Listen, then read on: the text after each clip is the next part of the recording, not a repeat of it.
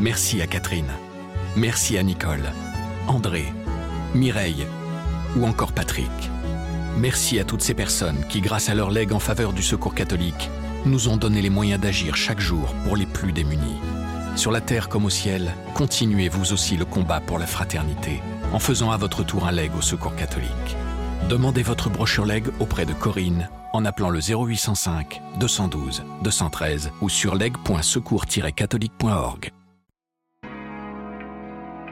Ce lundi 11 février, aucun éclair, aucune rumeur n'a annoncé le coup de tonnerre qui se produisit alors, avec une annonce sans précédent dans l'histoire de l'Église. À l'issue du consistoire, devant des cardinaux éberlués, s'exprimant en latin de sa petite voix douce, Benoît XVI, huitième pape allemand de l'histoire de l'Église, annonce officiellement sa renonciation, qu'il a lui-même fixée quelques jours plus tard, au 28 février 2013 à 20h.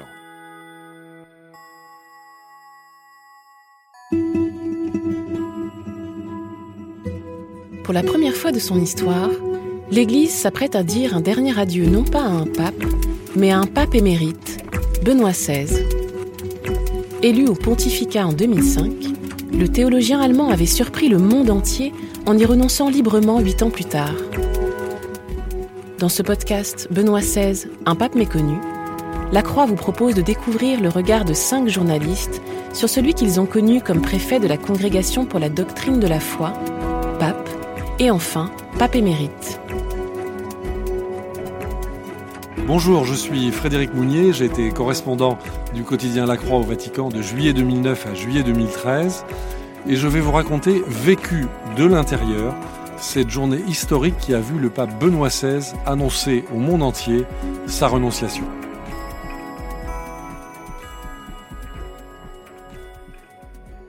Ce lundi 11 février 2013 est un jour férié au Vatican. À 11h30, la salle de presse du Saint-Siège, à deux pas de la basilique Saint-Pierre, est plus déserte que d'habitude. Seuls quatre journalistes vaticanistes consciencieux, dont moi-même, ont jugé nécessaire d'être présents. Car leur expérience du petit monde si étrange du Vatican leur dicte de veiller au grain en tout temps et à toute heure.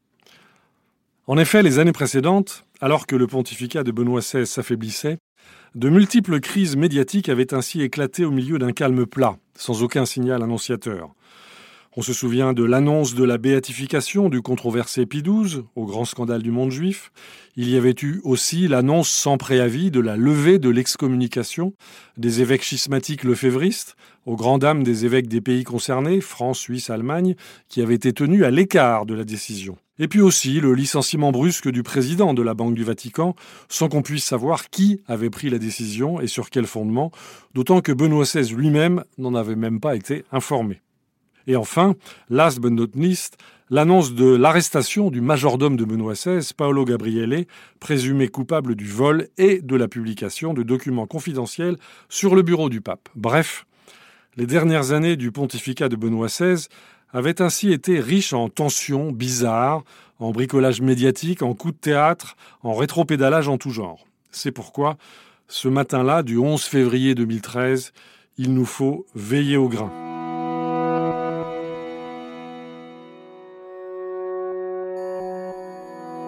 Ce matin, Benoît XVI a prévu de réunir un consistoire ordinaire pour la création de nouveaux saints.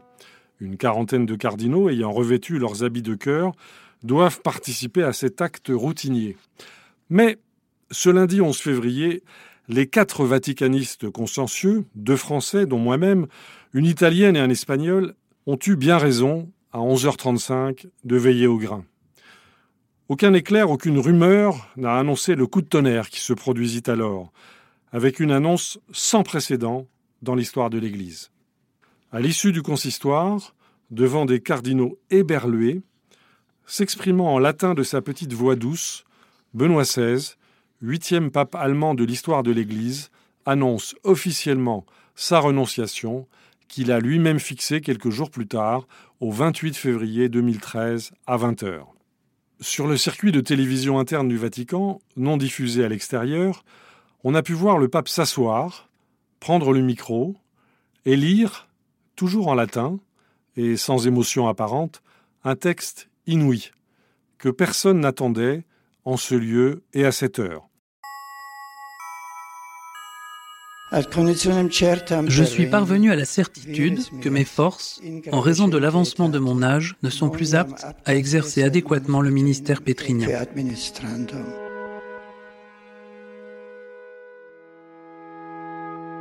Un cri jaillit alors dans la salle de presse déserte, qui doit fermer ce jour-là à 13 heures. Giovanna Chiri, la journaliste italienne et latinophone de l'agence ANSA, n'est pas certaine d'avoir bien entendu. Le temps d'écouter l'enregistrement et de décrypter le latin lu à mi-voix et avec l'accent allemand par le pape Ratzinger, l'incrédulité a cédé la place à la fébrilité et on voit Giovanna fondre en larmes. Tout comme Benoît XVI d'ailleurs, quelques instants plus tard, de retour dans son bureau. C'est du moins le récit qu'en file un de ses secrétaires, monseigneur Alfred Xuereb, quelques années plus tard. Devant les quelques personnes présentes, bouleversées, monseigneur Xuered a pourtant rappelé au pape bavarois à quel point il avait paru paisible en prononçant les mots fatidiques. Oh oui, c'était alors borné à répondre Ratzinger, toujours sobre. Pourtant, les jours précédents, Benoît XVI n'avait pas paru plus fatigué que d'habitude. Au contraire, la veille du week-end, le vendredi 8 février, devant 190 séminaristes du diocèse de Rome, réunis en leur séminaire du Latran, il s'était livré à une très longue méditation personnelle, totalement improvisée, sans aucune note, sur le sens de la vie chrétienne. Mais il est vrai que ce jour-là, plutôt que de traverser Rome en voiture, il avait pris l'hélicoptère. Les vaticanistes alors avaient tiqué sans plus. Car depuis de longues années, nous, vaticanistes, nous avons appris à nous garder de surinterpréter les signes de fatigue du pape. Le lendemain, le samedi 9 février à midi, recevant à Saint-Pierre plusieurs milliers de chevaliers de l'ordre de Malte, Benoît XVI s'était exprimé à voix haute et claire, rappelant le lien entre la foi et la charité. Certes, il avait traversé la nef de la basilique Saint-Pierre, juché sur sa petite estrade à roulettes, mais depuis des mois, celle-ci avait repris du service, en un égard dû au grand âge du pontife, bientôt 86 ans. Et aucun des dignitaires de l'ordre de Malte, présents en grand arroi, cap pour les hommes, menti haute pour les femmes, n'avait noté un quelconque signe annonciateur. Tous, ils avaient regagné leur foyer, prêts à poursuivre leur engagement humanitaire au service de la paix et des plus pauvres. Sans se douter le moins du monde que le surlendemain, le siège de Pierre serait vacant. De même, le commissaire européen français Michel Barnier, qui avait été reçu par le pape le vendredi 8 février, l'avait trouvé en pleine possession de ses moyens physiques et intellectuels. Enfin, le dimanche 10 février, la prière de l'Angélus s'était déroulée absolument normalement, Benoît XVI formulant ses vœux à l'Asie pour la nouvelle année chinoise. Certes, nous l'avions vu amaigri depuis la crise des Vatilix et la condamnation de son proche et a priori fidèle majordome Paolo Gabriele, et même s'il cédait d'une canne, loin des caméras, Benoît XVI n'avait jamais donné, au dire de ses proches, le moindre signe de dépression. Il s'est donc agi, ce désormais fameux lundi 11 février à 11h35, d'une renonciation préméditée, en toute liberté et en pleine connaissance de cause, car, en théologie imprécis, Ratzinger a pesé chaque mot de sa déclaration pour que sa décision historique soit revêtue du sceau de la validité, requise par l'article 332, paragraphe 2 du Code de droit canonique, il lui faut la liberté et le caractère public de l'annonce. Ce dernier point justifie le choix du lieu par le pape dans la salle du consistoire devant ses cardinaux rassemblés et justifie également les mots prononcés par Benoît XVI.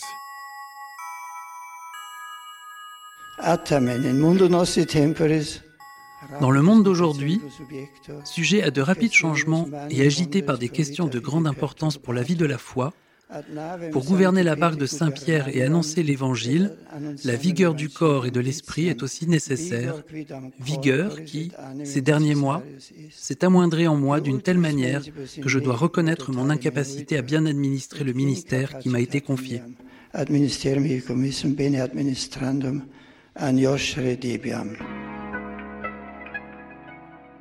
Alors à cette annonce, la plupart des cardinaux frémissent, incrédules.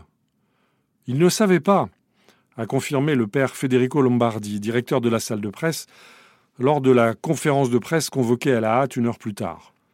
Le doyen des cardinaux, Angelo Sodano, ancien secrétaire d'État, très probablement mis dans la confidence seulement en début de journée, prend très brièvement la parole à l'issue du consistoire pour avouer tant son admiration que son incrédulité. Quelques heures plus tard, un cardinal français présent me confie On n'a rien compris. Ratzinger s'exprimait à voix basse, la sono était mal réglée, nous nous sommes regardés les uns les autres, et Dieu sait si nous ne sommes pas tous excellents en latin.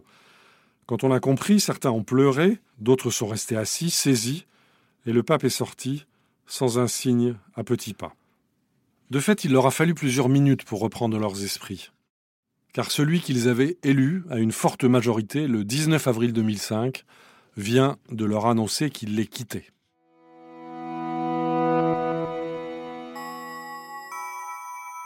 Pourtant, plusieurs signaux, pour certains infimes, avaient depuis plusieurs mois éveillé l'intérêt des observateurs de la scène vaticane. Tout d'abord, dans son livre Lumière du monde, publié chez Bayard en 2011, Benoît XVI, répondant aux questions du journaliste allemand Peter Zewald, avait clairement envisagé cette possibilité. Il avait dit Quand le danger est grand, la solution n'est pas de fuir. En revanche, on peut le faire dans un moment paisible ou simplement quand on ne peut plus continuer. Mais on ne doit pas fuir le danger ou dire que quelqu'un d'autre devrait le faire.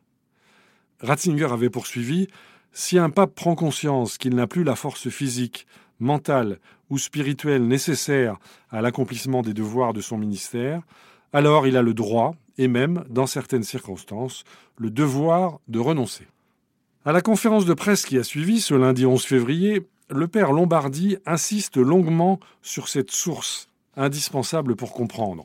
Par ailleurs, à l'issue du dernier trimestre 2012, nous avons été nombreux à Rome à avoir eu le sentiment que Benoît XVI avait en quelque sorte mis ses affaires en ordre. À travers l'ouverture de l'année de la foi, à travers la tenue du synode pour la nouvelle évangélisation, à travers la célébration appuyée du 50e anniversaire du Concile Vatican II, à travers la porte finalement fermée aux lefévristes, et surtout la convocation inopinée le 24 novembre d'un mini-consistoire résolument non italien et même non européen pour former un futur conclave à 120 électeurs, c'est-à-dire à taux plein, Benoît XVI avait voulu clairement léguer à son successeur une Église en ordre de marche autant que possible.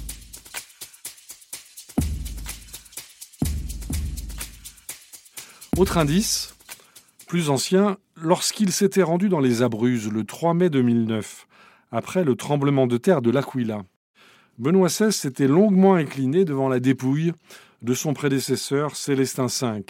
Et qui était Célestin V Eh bien, c'était le seul pape dans l'histoire de l'Église à avoir jamais démissionné. Benoît XVI, à cette occasion, avait accompli un geste curieux et signifiant le pape avait déposé sur la chasse de verre de son lointain prédécesseur son propre pallium, c'est-à-dire l'écharpe signe de son ministère pontifical. Ce geste unique est alors passé quasiment inaperçu. Quoique. Et puis, chacun a pu constater l'affaiblissement physique de l'homme en blanc et l'allègement évident de son agenda. La perspective de se rendre au JMJ, aux Journées mondiales de la jeunesse, à Rio, au Brésil, fin juillet 2013, semblait bien problématique. Nous avions tous vu Jean-Paul II s'accrocher à la vie et à sa fonction, en dépit d'une santé délabrée, mais avec malice, ce lundi 11 février, le père Lombardi a ouvert sa conférence de presse devant plusieurs centaines de vaticanistes hagards, revenus en hâte à la salle de presse en notant Décidément, ce pape saura toujours nous surprendre.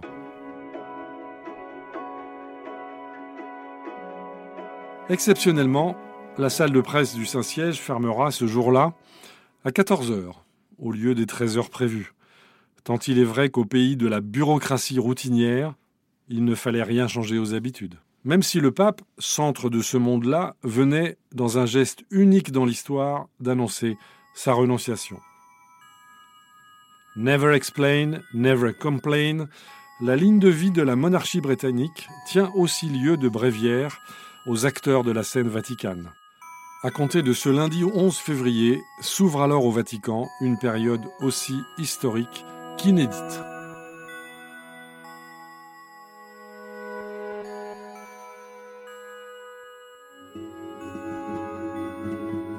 Vous venez d'écouter un épisode du podcast Benoît XVI, Un pape méconnu.